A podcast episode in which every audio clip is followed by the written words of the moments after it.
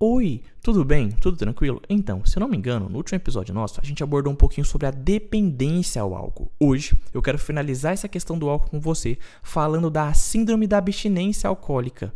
Meu nome é Lucas e esse é o Consegue me explicar?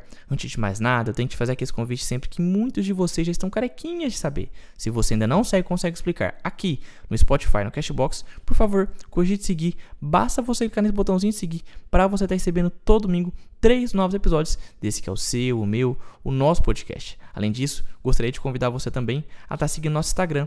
O Instagram do Consegue Explicar é o arroba Consegue Me Explicar. E claro, se você ainda não deu as 5 estrelinhas pra gente aí no Spotify, dê, que dando essas 5 estrelinhas, você vai estar ajudando e muito na manutenção do meu trabalho.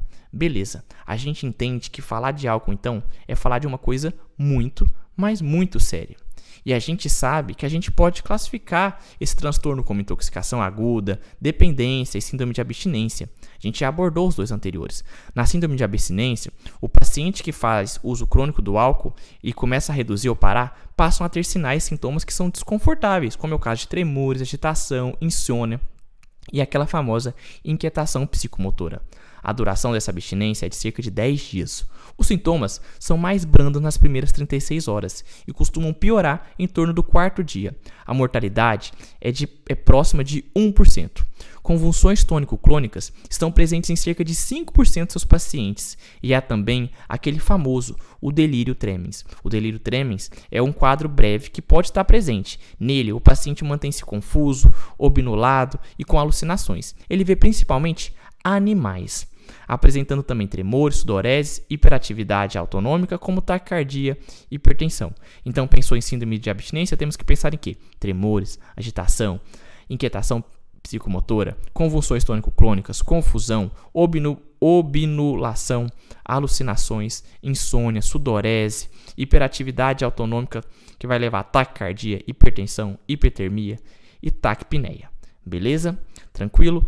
O paciente que tem uma síndrome de abstinência alcoólica leve costuma ter mais essa questão do tremor, insônia e agitação. Há também essas crises epiléticas que a gente falou.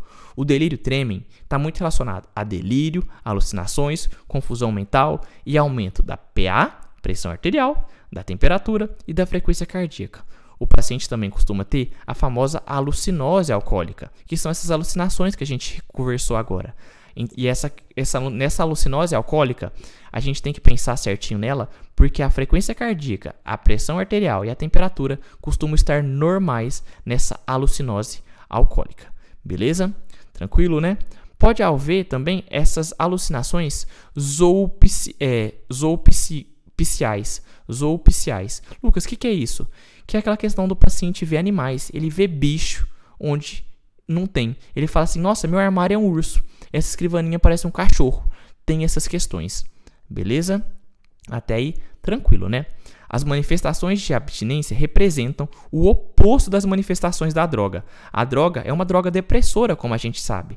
Então as manifestações são de hiperestimulação cerebral. O contrário é verdadeiro. Então as drogas estimuladoras têm um efeito de abstinência depressor no nosso sistema nervoso central.